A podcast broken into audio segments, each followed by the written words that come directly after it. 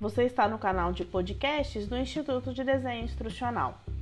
Neste episódio, vamos compartilhar com você como escolher ferramentas de treinamento virtual para as necessidades do negócio. Escolher as melhores ferramentas para um treinamento virtual é imprescindível. Vamos compartilhar com você algumas dicas para te ajudar.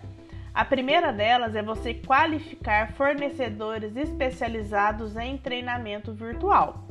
Escolha fornecedores que tenham match com a sua demanda. A segunda dica é definir um orçamento realista. Quanto você tem para investir nessas ferramentas? Quais custos? Qual a relação de custo-benefício? Terceiro, crie uma lista de compras, que são na verdade os recursos e as funcionalidades que você não pode abrir mão, que são indispensáveis. A quarta dica é avaliar o suporte.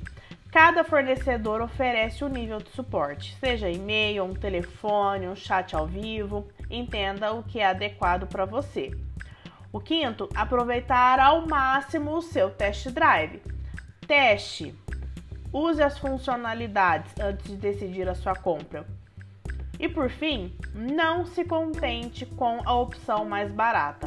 Às vezes, a opção mais barata não tem todas as funcionalidades que você realmente precisa para fornecer uma experiência de aprendizagem significativa.